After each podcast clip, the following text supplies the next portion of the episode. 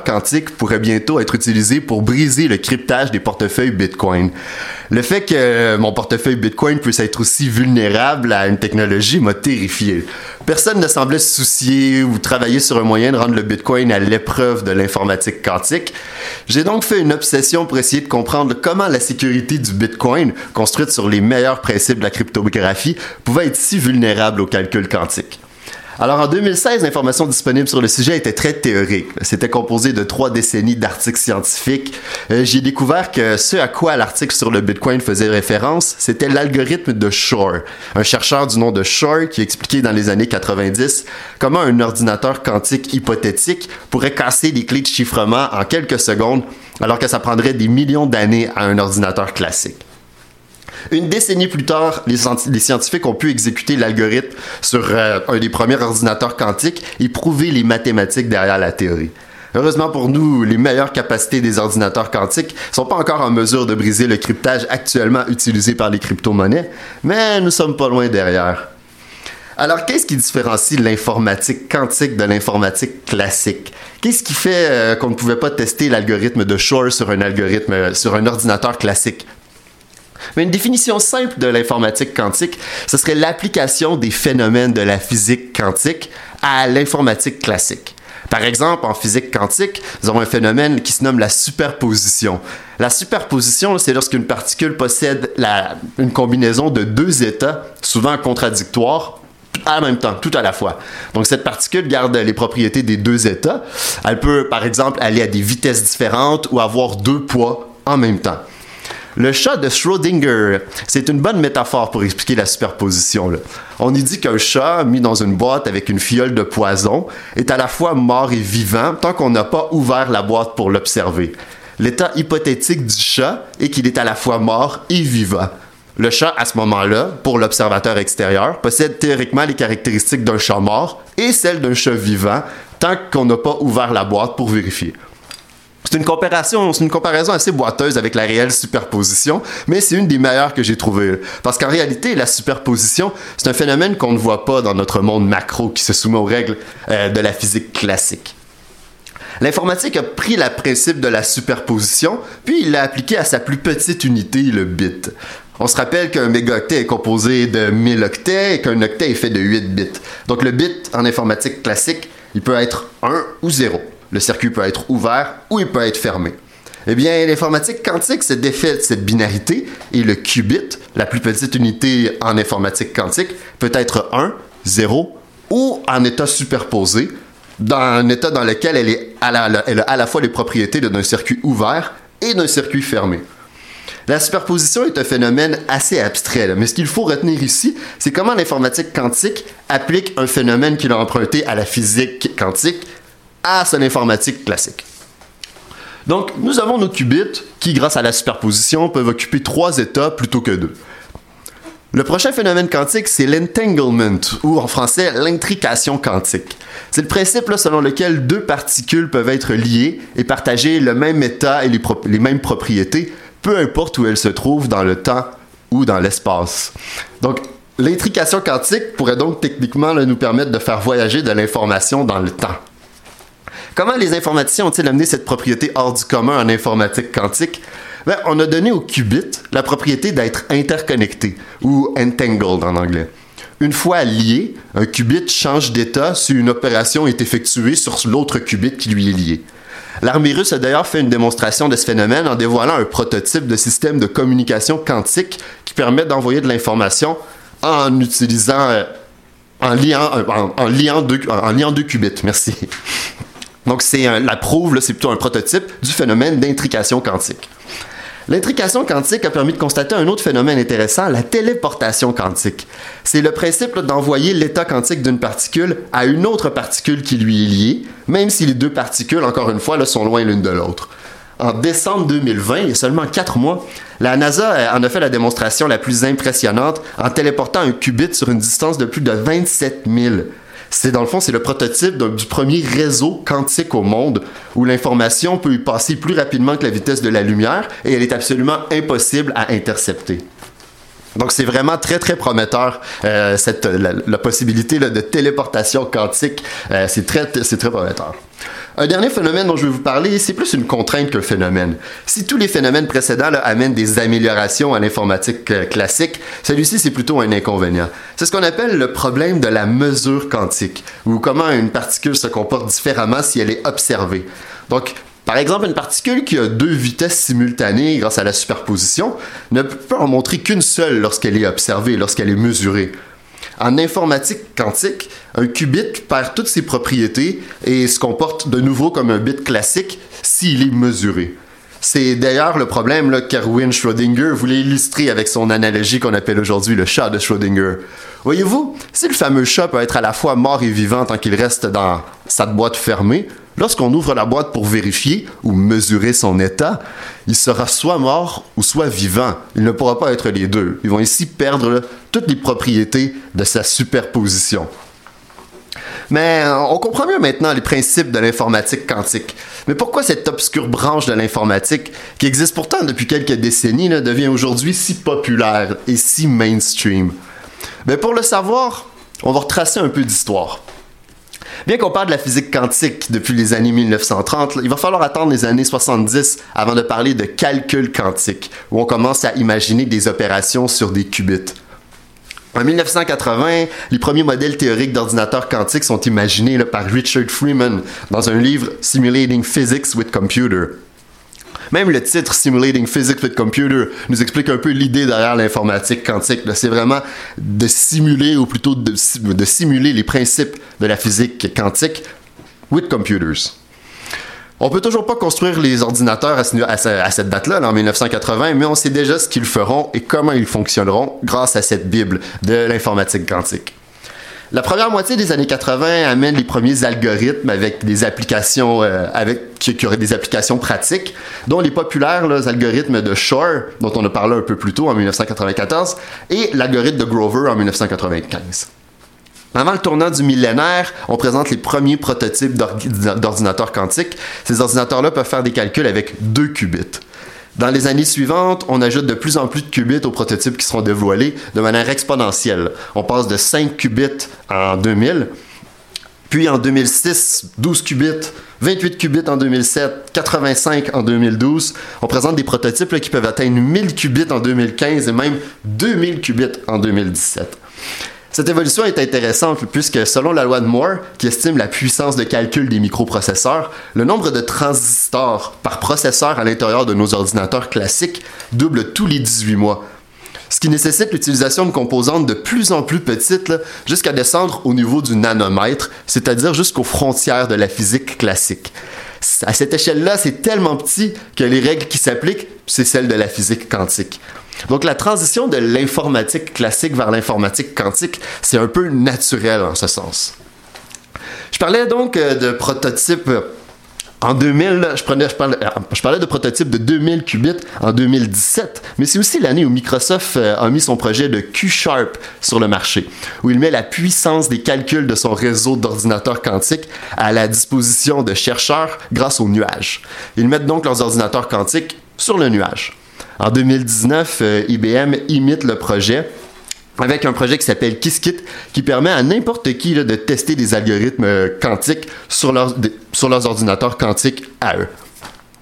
Mettre la puissance de calcul quantique sur le nuage est une étape majeure du développement de l'informatique quantique. Avant, l'informatique quantique était réservée à une élite de chercheurs, mais grâce au nuage, n'importe qui peut créer ses algorithmes et les tester sur des vrais ordinateurs quantiques. C'est vraiment là la démocratisation de l'informatique quantique, tant au niveau des connaissances que des outils. Alors, euh, nous allons prendre une courte pause et euh, lorsque nous revenons, les actualités techno.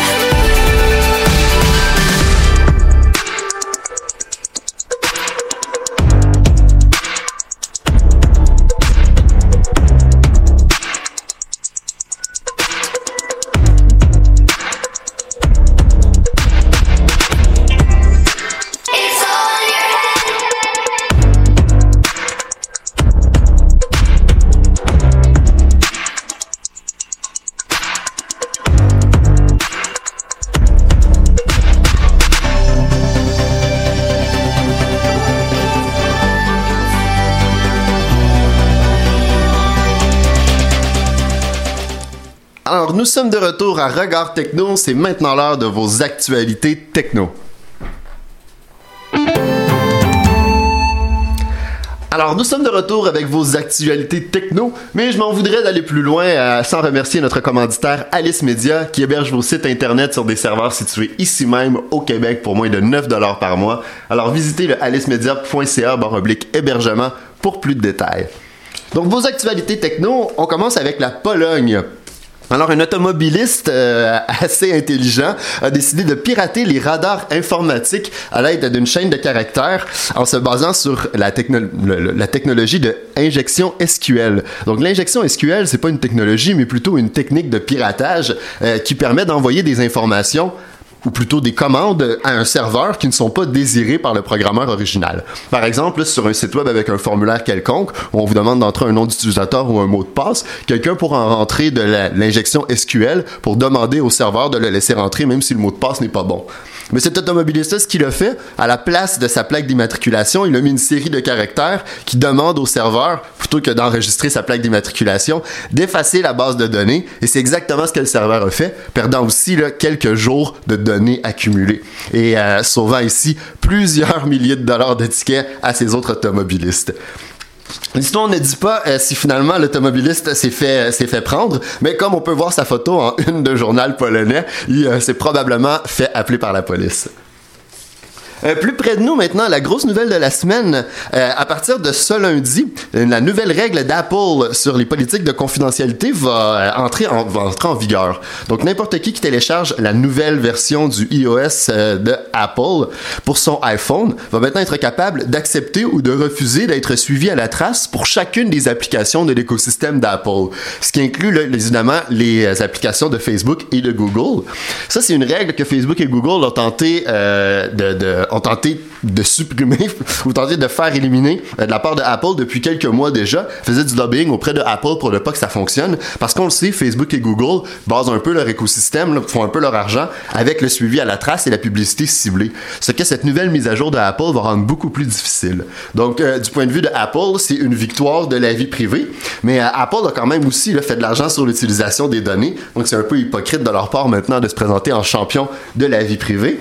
Mais de toute manière, on ne peut pas faire la fine bouche sur ces mesures qui nous, qui nous protègent, nous, le consommateur. Donc, je crois que c'est vraiment une bonne évolution, là, une évolution du bon côté de donner plus de pouvoir aux consommateurs maintenant, de pouvoir choisir d'être suivi ou non pour chacune des applications. Prochaine nouvelle, une nouvelle très canadienne. Un castor provoque une panne d'Internet en Colombie-Britannique. Donc euh, oui, le rongeur a creusé un trou d'environ un mètre à côté d'un ruisseau et ensuite mâchouillé des câbles à plusieurs endroits, ce qui a provoqué une panne de 4 heures dans la localité de Tumbler Ridge en Colombie-Britannique. Donc ouais, un castor qui coupe l'Internet à un village canadien. C'est euh, assez canadien comme nouvelle. Prochaine nouvelle, Zoom maintenant lance un fonds de 100 millions de dollars pour financer des applications intégrant sa technologie. Donc euh, le Zoom Apps Fund a pour objectif de créer ou de renforcer l'écosystème logiciel autour de Zoom. Donc la croissance de Zoom s'est fait très très rapidement depuis le début de la pandémie. Donc on n'a pas beaucoup de temps d'investir euh, dans cet écosystème d'applications. Donc vous savez l'application Facebook, on peut euh, lorsqu'on utilise Facebook, on peut joindre des applications, on peut choisir d'y ajouter des applications. Même chose pour Chrome. Donc tout ça, c'est un écosystème d'applications qui rend ces plateformes-là plus fortes. Euh, Zoom va un peu faire la même chose. Donc c'est des applications là, qui vont pouvoir être utilisées pendant les téléconférences euh, Zoom.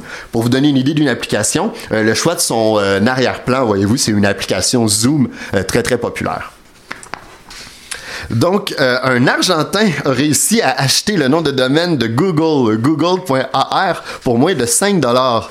Donc, euh, Nicolas Corona euh, a indiqué sur son compte Twitter qu'après avoir fait une simple recherche en ligne, il a réalisé que google.ar était disponible pour être acheté. Et ben, c'est ce qu'il a fait. Il l'a acheté. Google Argentine l'a finalement contacté et a repris le contrôle de son nom de domaine très rapidement. L'histoire ne dit pas si, comme dans d'autres histoires passées, Google a dû dédommager cet Argentin-là pour cette erreur. Le titre de Québécois perd 5% après le, le, départ soudain du PDG de Vidéotron. Donc, Jean-François Pruneau a, annoncé un départ surprise qui a été très mal accueilli par les marchés financiers. Vidéotron, on le sait, c'est la vache à lait de Québécois au Québec, ce qui fait que Québécois a perdu 5,2% de sa valeur cette semaine à la bourse. Donc, très mauvaise semaine pour Québécois et Pierre-Carl Pellado. Donc, ça va être une histoire à suivre qui, qui sera à la tête de Vidéotron. Euh, en attendant, c'est Pierre-Carl Pellado qui va faire l'intérim. Le service de livraison d'épicerie dans les garages d'Amazon euh, s'étend encore dans 5000 villes américaines. Donc, euh, Amazon a sorti plusieurs services maintenant, dont un service de livraison d'épicerie dans les garages qui fonctionne avec son service Amazon Key. Amazon Key, c'est un service qui est offert uniquement aux États-Unis, mais qui s'en vient bientôt au Canada. Euh, c'est un service qui permet aux chauffeurs et aux livreurs de laisser des colis dans votre maison, dans votre garage ou dans votre voiture si vous achetez à Amazon une serrure intelligente. Donc, cette serrure intelligente va permettre aux livreurs de rentrer et de déposer, euh, de déposer vos vivres et vos colis là où vous, euh, là où vous le désirez. D'après Amazon, c'est un moyen de protéger contre les vols d'épicerie et les vols de colis, qui, le sait, font des ravages, surtout depuis le début de la pandémie. Donc, c'est un service euh, qu'on va voir bientôt se déployer au Canada, j'en suis sûr. Finalement, l'application de paiement Venmo euh, qui autorise, autorise maintenant l'achat et la vente de crypto-monnaies. Donc on sait Venmo, c'est une application un peu un PayPal social qui est très populaire, surtout chez nos voisins du Sud euh, aux États-Unis.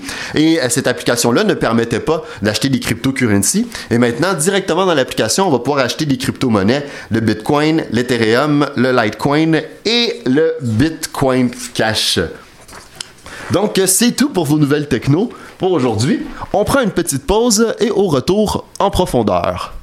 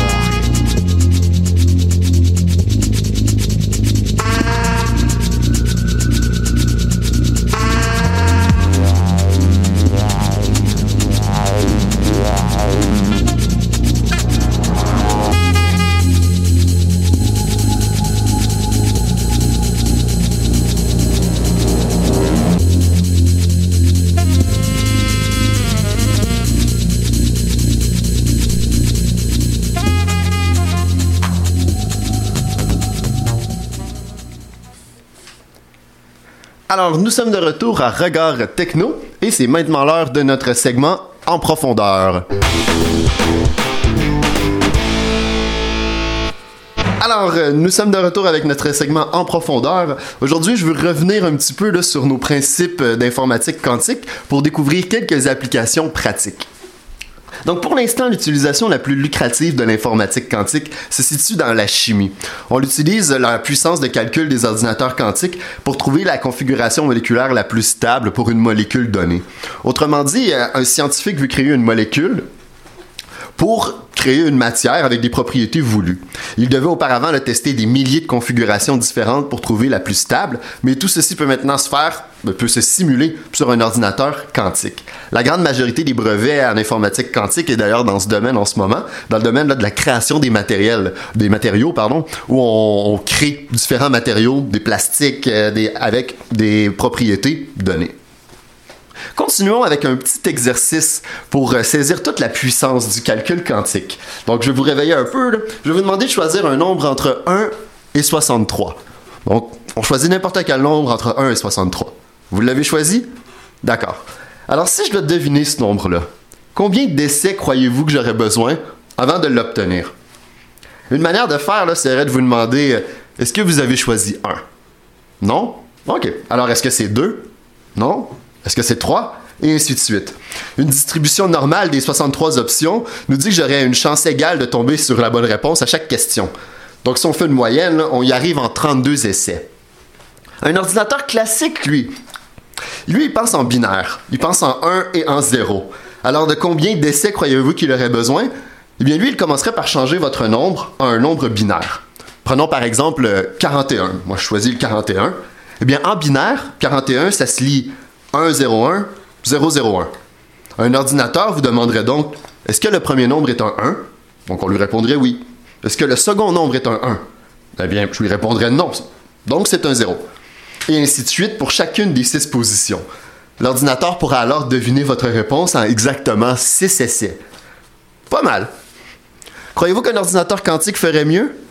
Bien, l'ordinateur quantique, lui, il n'est pas limité à la pensée binaire. Il peut donc explorer plus d'options pour arriver à 41, qui lui reste un nombre binaire. Donc, en considérant les trois états possibles de la superposition et en liant deux qubits, on obtient nos six positions binaires ce qui permettra à un ordinateur quantique de deviner le nombre en seulement une question. C'est un peu abstrait, mais ça veut dire que l'ordinateur quantique pourrait deviner le nombre en posant une seule question, et peu importe la réponse, il serait capable de savoir votre nombre. C'est ce qu'on appelle l'algorithme de Bernstein-Vasinari. C'est quelque chose qui est très populaire en informatique quantique, surtout à la base. Un algorithme quantique, dans le fond, c'est une série d'opérations quantiques sur un qubit si on peut sauver du temps en diminuant le nombre de requêtes pour obtenir le même résultat, imaginez ce qu'on peut accélérer dans notre informatique classique avec notre technologie quantique. C'est un peu ce que permet l'algorithme de Grover. En diminuant le nombre de requêtes pour une recherche informatique par la racine carrée de ce qui serait normalement nécessaire pour un ordinateur classique. Donc une recherche nécessitant 1000 requêtes pourrait être faite en seulement 100 requêtes non, pardon, une, une, recherche nécessitant un million de requêtes pour être faite en seulement 1000 requêtes sur un ordinateur quantique. Il y a deux ans, en 2019, euh, Google prouvait ce qu'on appelle la suprématie quantique en résolvant un problème qui prendrait théoriquement 10 000 ans à un ordinateur classique et un ordinateur, euh, l'ordinateur quantique de Google a réussi à le résoudre en seulement 200 secondes, prouvant ce qu'on appelle la suprématie quantique. Depuis, c'est la foire au brevet. Puis tout le monde tente de bâtir ou de prouver leur algorithme quantique. Moi-même, je travaille sur un algorithme quantique qui devrait diminuer exponentiellement le temps de recherche d'une base de données de masse avec plusieurs centaines de milliards d'entrées, comme on retrouve dans le big data. Je vous tiendrai d'ailleurs au courant de ma démarche dans le tout nouveau blog de Regard Techno que je mettrai en ligne bientôt sur le site de Regard Techno, regardtechno.com. Je vais terminer cet épisode en revenant sur un point dont j'ai parlé euh, un peu plus tôt, l'informatique quantique en nuage. Si vous avez envie de vous lancer et de programmer vous aussi vos propres algorithmes, vous pouvez joindre un projet d'informatique quantique en nuage qui vous donnera accès à la puissance de calcul quantique à partir de chez vous. Moi, par exemple, j'ai choisi le programme Qiskit d'IBM qui permet de déployer localement un simulateur de calcul quantique sur votre ordinateur à la maison sous la forme d'une librairie Python. Ça vous permet de vous familiariser avec le calcul quantique et la conception d'algorithmes quantiques. Une fois que vous êtes confortable, vous pouvez envoyer votre code à leur serveur et obtenir jusqu'à 5 qubits de puissance de calcul gratuitement. C'est pas un commandite de l'émission, c'est vraiment un conseil que je vous donne à n'importe qui qui voudrait se lancer dans la programmation quantique. Euh, moi, c'est sur cette plateforme que je développe euh, mon algorithme de recherche quantique. Je mettrai le lien pour joindre le programme de développeur Qiskit d'IBM sur le site web de l'émission regardtechno.com où vous pourrez aussi écouter euh, les derniers épisodes si vous les avez manqués. Alors j'espère que j'ai pas été trop dense. C'est quand même la matière qui est très abstraite et qui est très complexe. J'ai fait de mon mieux pour la vulgariser aujourd'hui avec l'aide de, mon ami le chat de Schrödinger. Donc, euh, je veux votre opinion. Vous pouvez aussi m'envoyer vos questions et vos opinions sur l'épisode sur la page Facebook de l'émission au facebook.com regard techno. Alors, euh, c'est tout pour cette semaine. Je veux remercier euh, Nasri à la, à la recherche, Amine à la régie. Euh, moi, je vous retrouve la semaine prochaine pour un autre épisode de Regard Techno. D'ici là, je vous souhaite de rester bien posé et même super posé comme un qubit. Bonne semaine.